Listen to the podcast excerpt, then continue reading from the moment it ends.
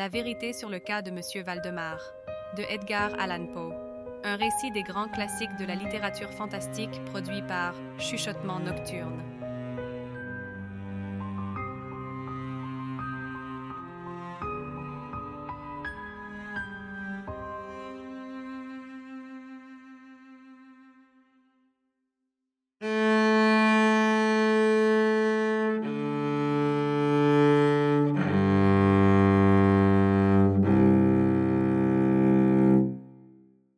Le cas extraordinaire de M. Valdemar ait excité une discussion, il n'y a certes pas lieu de s'en étonner. C'eût été un miracle qu'il n'en fût pas ainsi, particulièrement dans de telles circonstances. Le désir de toutes les parties intéressées à tenir l'affaire secrète, au moins pour le présent ou en attendant l'opportunité d'une nouvelle investigation, et nos efforts pour y réussir ont laissé place à un récit tronqué ou exagéré qui s'est propagé dans le public, et qui, présentant l'affaire sous les couleurs les plus désagréablement fausses, est naturellement devenu la source d'un grand discrédit. Il est maintenant devenu nécessaire que je donne les faits, autant du moins que je les comprends moi-même. Succinctement les voici. Mon attention, dans ces trois dernières années, avait été à plusieurs reprises attirée vers le magnétisme. Et, il y a environ neuf mois, cette pensée frappa presque soudainement mon esprit que, dans la série des expériences faites jusqu'à présent, il y avait une très remarquable et très inexplicable lacune. Personne n'avait encore été magnétisé in articulo mortis. Restait à savoir, d'abord si, dans un pareil état, existait chez le patient une réceptibilité quelconque de l'influx magnétique. En second lieu, si, dans le cas d'affirmative, elle était atténuée ou augmentée par la circonstance. Troisièmement, jusqu'à quel point et pour combien de temps les empiètements de la mort pouvaient être arrêtés par l'opération? Il y avait d'autres points à vérifier, mais ceci excitait le plus ma curiosité, particulièrement le dernier, à cause du caractère immensément grave de ses conséquences. En cherchant autour de moi un sujet au moyen duquel je pusse éclairer ces points, je fus amené à jeter les yeux sur mon ami, M. Ernest Valdemar, le compilateur bien connu de la Bibliotheca Forensica, et auteur, sous le pseudonyme d'Issachar Marx, des traductions polonaises de Wallenstein et de Gargantua. Monsieur Valdemar, qui résidait généralement à Harlem, New York, depuis l'année 1839, est ou était particulièrement remarquable par l'excessive maigreur de sa personne. Ses membres inférieurs, ressemblant beaucoup à ceux de John Randolph, et aussi par la blancheur de ses favoris, qui faisait contraste avec sa chevelure noire, que chacun prenait conséquemment pour une perruque. Son tempérament était singulièrement nerveux et en faisait un excellent sujet pour les expériences magnétiques. Dans deux ou trois occasions, je l'avais amené à dormir sans grande difficulté. Mais je fus désappointé quant aux autres résultats que sa constitution particulière m'avait naturellement fait espérer. Sa volonté n'était jamais positivement ni entièrement soumise à mon influence, et relativement à la clairvoyance, je ne réussis à faire avec lui rien sur quoi l'on put faire fond. J'avais toujours attribué mon insuccès sur ces points au dérangement de sa santé. Quelques mois avant l'époque où je fis sa connaissance, les médecins l'avaient déclaré atteint d'une phtisie bien caractérisée. C'était à vrai dire sa coutume de parler de sa fin prochaine avec beaucoup de sang-froid, comme d'une chose qui ne pouvait être ni évitée ni regrettée. Quand ces idées, que j'exprimais tout à l'heure, me vinrent pour la première fois, il était très naturel que je pensasse à M. Valdemar. Je connaissais trop bien la solide philosophie de l'homme pour redouter quelques scrupules de sa part. Et il n'avait point de parents en Amérique qui pussent plausiblement intervenir.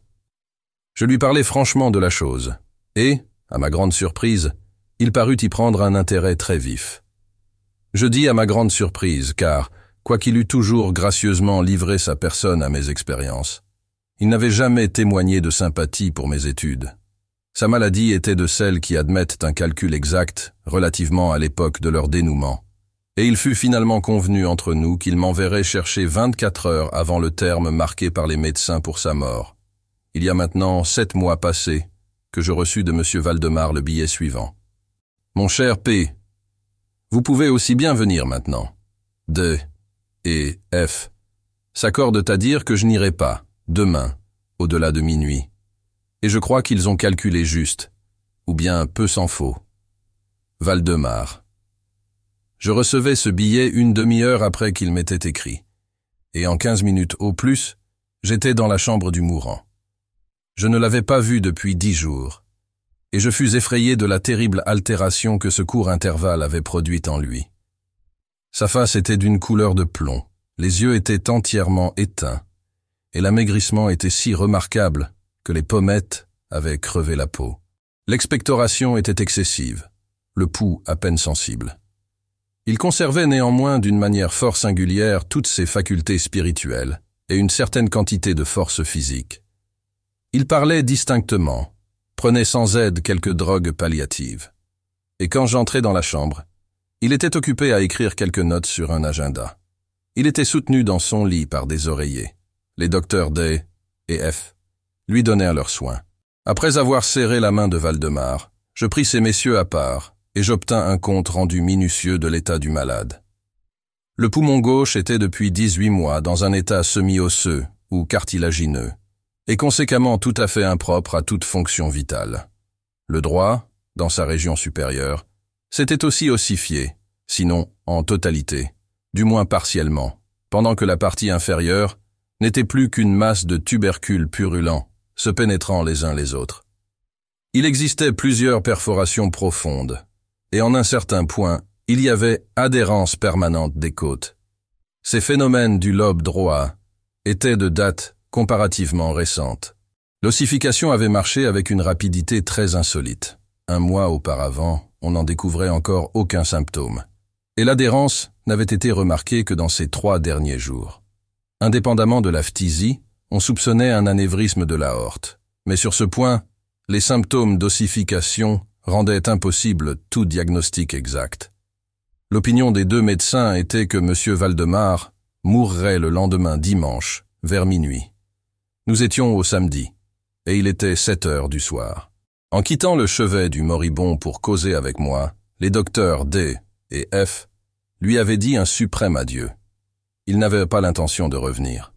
Mais, à ma requête, ils consentirent à venir voir le patient vers dix heures de la nuit. Quand ils furent partis, je causai librement avec M. Valdemar de sa mort prochaine, et plus particulièrement de l'expérience que nous nous étions proposée. Il se montra toujours plein de bon vouloir. Il témoigna même un vif désir de cette expérience, et me pressa de commencer tout de suite. Deux domestiques, un homme et une femme, étaient là pour donner leurs soins. Mais je ne me sentis pas tout à fait libre de m'engager dans une tâche d'une telle gravité sans autre témoignage plus rassurant que ceux que pourraient produire ces gens-là en cas d'accident soudain. Je renvoyai donc l'opération à 8 heures, quand l'arrivée d'un étudiant en médecine, avec lequel j'étais un peu lié, M. Théodore L., me tira définitivement d'embarras. Primitivement, j'avais résolu d'attendre les médecins, mais je fus induit à commencer tout de suite. D'abord par les sollicitations de M. Valdemar, en second lieu par la conviction que je n'avais pas un instant à perdre, car il s'en allait évidemment. Monsieur L fut assez bon pour accéder au désir que j'exprimais qu'il prit des notes de tout ce qui surviendrait. Et c'est d'après son procès verbal que je décalque pour ainsi dire mon récit. Quand je n'ai pas condensé, j'ai copié mot pour mot.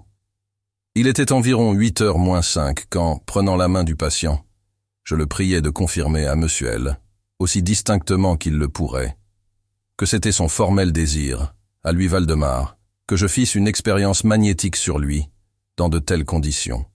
Il répliqua faiblement, mais très distinctement, Oui, je désire être magnétisé, ajoutant immédiatement après, Je crains bien que vous n'ayez différé trop longtemps. Pendant qu'il parlait, j'avais commencé les passes que j'avais déjà reconnues les plus efficaces pour l'endormir.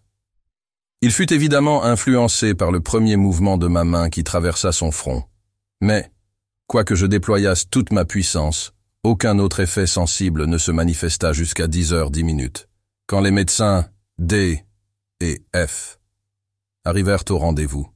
Je leur expliquai en peu de mots mon dessein, et, comme ils n'y faisaient aucune objection, disant que le patient était déjà dans sa période d'agonie, je continuai sans hésitation, changeant toutefois les passes latérales en passes longitudinales, et concentrant tout mon regard juste dans l'œil du moribond.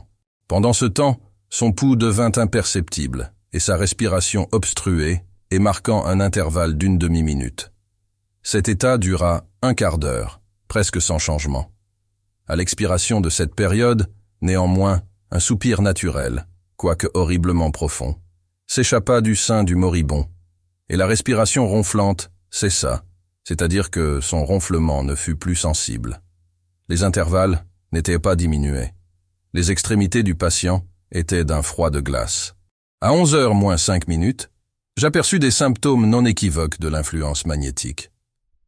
Le vacillement vitreux de l'œil s'était changé en cette expression pénible de regard en dedans, qui ne se voit jamais que dans les cas de somnambulisme, et à laquelle il est impossible de se méprendre. Avec quelques passes latérales rapides, je fis palpiter les paupières, comme quand le sommeil nous prend, et, en insistant un peu, je les fermais tout à fait. Ce n'était pas assez pour moi et je continuais mes exercices vigoureusement et avec la plus intense projection de volonté jusqu'à ce que j'eusse complètement paralysé les membres du dormeur, après les avoir placés dans une position en apparence commode. Les jambes étaient tout à fait allongées, les bras à peu près étendus, et reposant sur le lit à une distance médiocre des reins. La tête était très légèrement élevée. Quand j'eus fait tout cela, il était minuit sonné, et je priais ces messieurs d'examiner la situation de M. Valdemar. Après quelques expériences, ils reconnurent qu'il était dans un état de catalepsie magnétique extraordinairement parfaite. La curiosité des deux médecins était grandement excitée. Le docteur D résolut tout à coup de passer toute la nuit auprès du patient, pendant que le docteur F prit congé de nous en promettant de revenir au petit jour. Monsieur L et les gardes malades restèrent. Nous laissâmes M. Valdemar absolument tranquille jusqu'à trois heures du matin. Alors, je m'approchai de lui et le trouvai exactement dans le même état que quand le docteur F était parti, c'est-à-dire qu'il était étendu dans la même position, que le pouls était imperceptible, la respiration douce, à peine sensible, excepté par l'application d'un miroir aux lèvres, les yeux fermés naturellement, et les membres aussi rigides et aussi froids que du marbre. Toutefois, L'apparence générale n'était certainement pas celle de la mort. En approchant de M. Valdemar, je fis une espèce de demi-effort pour déterminer son bras droit à suivre le mien dans les mouvements que je décrivais doucement çà et là au-dessus de sa personne. Autrefois, quand j'avais tenté ces expériences avec le patient, elles n'avaient jamais pleinement réussi, et assurément je n'espérais guère mieux réussir cette fois. Mais, à mon grand étonnement, son bras suivit très doucement, quoique les indiquant faiblement, toutes les directions que le mien lui assigna. Je me déterminai à essayer quelques mots de conversation. Monsieur Valdemar, dis-je. Dormez-vous? Il ne répondit pas, mais j'aperçus un tremblement sur ses lèvres, et je fus obligé de répéter ma question une seconde et une troisième fois. À la troisième, tout son être fut agité d'un léger frémissement. Les paupières se soulevèrent d'elles-mêmes, comme pour dévoiler une ligne blanche du globe. Les lèvres remuèrent paresseusement et laissèrent échapper ces mots dans un murmure à peine intelligible. Oui, je dors maintenant. Ne m'éveillez pas. Laissez-moi mourir ainsi. Je tâtai les membres et les trouvais toujours aussi rigides. Le bras droit, comme tout à l'heure, obéissait à la direction de ma main. Je questionnai de nouveau le somnambule. Vous sentez-vous toujours mal à la poitrine, monsieur Valdemar? La réponse ne fut pas immédiate. Elle fut encore moins accentuée que la première. Mal? Non. Je meurs. Je ne jugeais pas convenable de le tourmenter davantage pour le moment, et il ne se dit, il ne se fit rien de nouveau jusqu'à l'arrivée du docteur F, qui précéda un peu le lever du soleil et éprouva un étonnement sans borne en trouvant le patient encore vivant. Après avoir tâté le pouls du somnambule, et lui avoir appliqué un miroir sur les lèvres, il me pria de lui parler encore. Monsieur Valdemar, dormez-vous toujours? Comme précédemment, quelques minutes s'écoulèrent avant la réponse. Et durant l'intervalle, le moribond sembla rallier toute son énergie pour parler. À ma question répétée pour la quatrième fois, il répondit très faiblement, presque inintelligiblement. Oui, toujours. Je dors. Je meurs. C'était alors l'opinion, ou plutôt le désir des médecins, qu'on permit à M. Valdemar de rester sans être troublé dans cet état actuel de calme apparent, jusqu'à ce que la mort survint. Et cela devait avoir lieu. On fut unanime là-dessus, dans un délai de cinq minutes. Je résolus cependant de lui parler encore une fois, et je répétais simplement ma question précédente. Pendant que je parlais, il se fit un changement marqué dans la physionomie du somnambule. Les yeux roulèrent dans leurs orbites, lentement découverts par les paupières qui remontaient. La peau prit un ton général cadavéreux, ressemblant moins à du parchemin qu'à du papier blanc. Et les deux taches hectiques circulaires, qui jusque-là étaient vigoureusement fixées dans le centre de chaque joue, s'éteignirent tout d'un coup. Je me sers de cette expression, parce que la soudaineté de leur disparition me fait penser à une bougie soufflée, plutôt qu'à toute autre chose. La lèvre supérieure, en même temps, se tordit en remontant au-dessus des dents que tout à l'heure elle couvrait entièrement, pendant que la mâchoire inférieure tombait avec une saccade qui put être entendue, laissant la bouche toute grande ouverte et découvrant en plein la langue noire et boursouflée. Je présume que tous les témoins étaient familiarisés avec les horreurs d'un lit de mort, mais l'aspect de M. Valdemar en ce moment était tellement hideux, hideux au-delà de toute conception, que ce fut une reculade générale, loin de la région du lit. Je sens maintenant que je suis arrivé à un point de mon récit où l'auditeur révolté me refusera toute croyance. Cependant, mon devoir est de continuer. Il n'y avait plus dans M. Valdemar le plus faible symptôme de vitalité. Et, concluant qu'il était mort, nous le laissions aux soins des gardes-malades, quand un fort mouvement de vibration se manifesta dans la langue. Cela dura pendant une minute, peut-être. À l'expiration de cette période, des mâchoires distendues et immobiles jaillit une voix. Une voix telle que ce serait folie d'essayer de la décrire. Il y a cependant deux ou trois épithètes qui pourraient lui être appliquées comme des à peu près. Ainsi, je puis dire que le son était âpre, déchiré, caverneux. Mais le hideux total n'est pas définissable par la raison que de pareils sons n'ont jamais hurlé dans l'oreille de l'humanité. Il y avait cependant deux particularités qui, je le pensais alors, et je le pense encore, peuvent être justement prises comme caractéristiques de l'intonation, et qui sont propres à donner quelque idée de son étrangeté extraterrestre. En premier lieu, la voix semblait parvenir à nos oreilles, aux miennes du moins, comme d'une très lointaine distance, ou de quelque abîme souterrain. En second lieu, elle m'impressionna.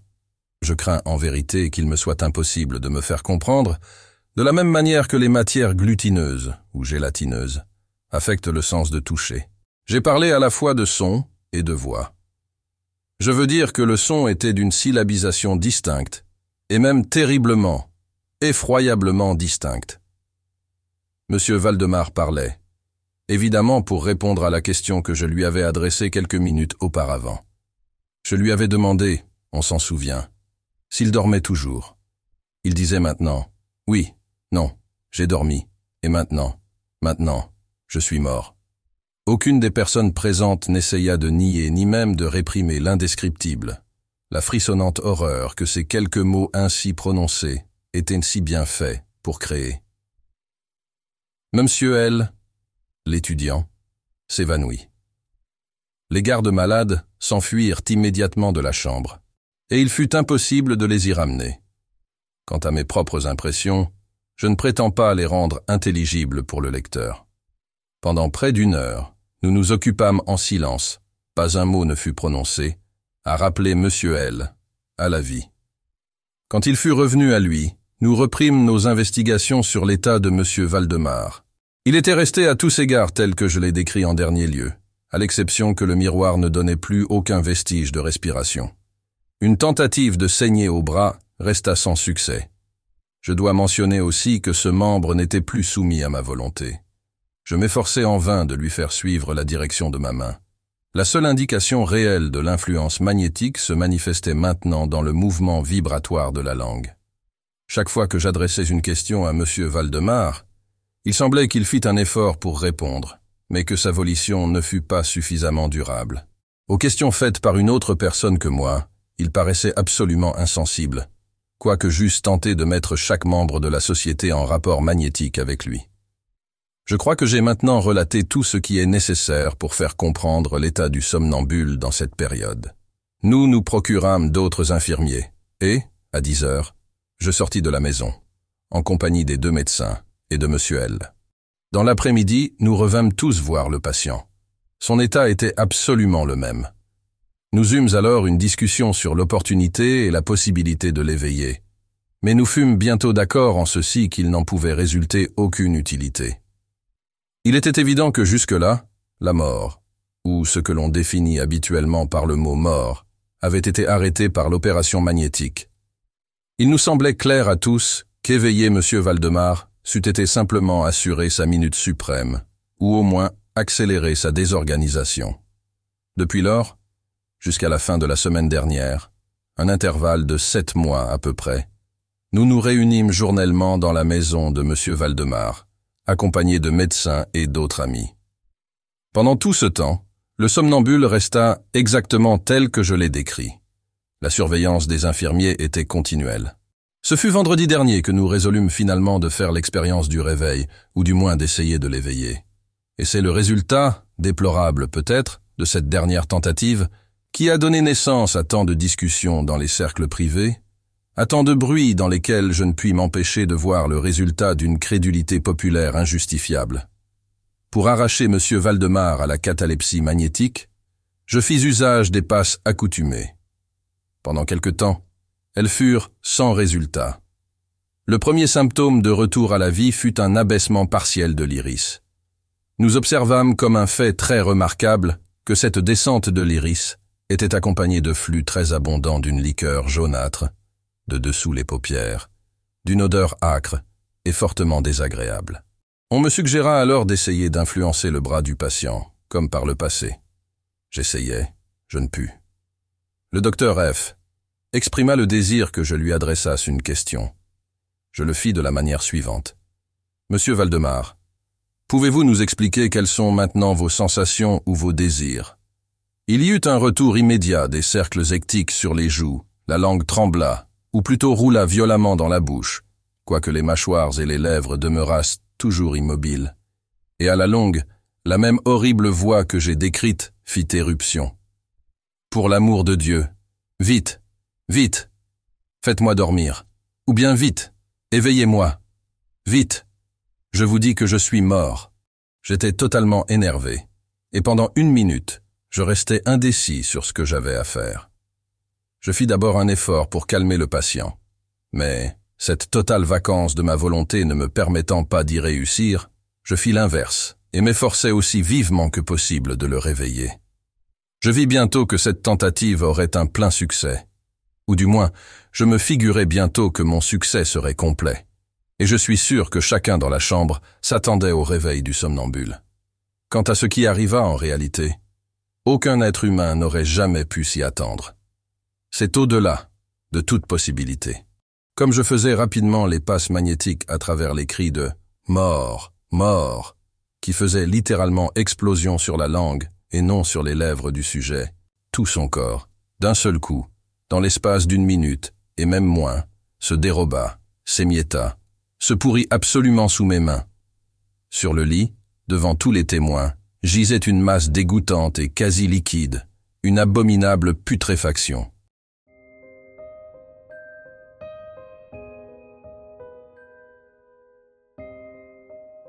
C'était La vérité sur le cas de M. Valdemar, de Edgar Allan Poe un récit des grands classiques de la littérature fantastique, produit par Chuchotement Nocturne.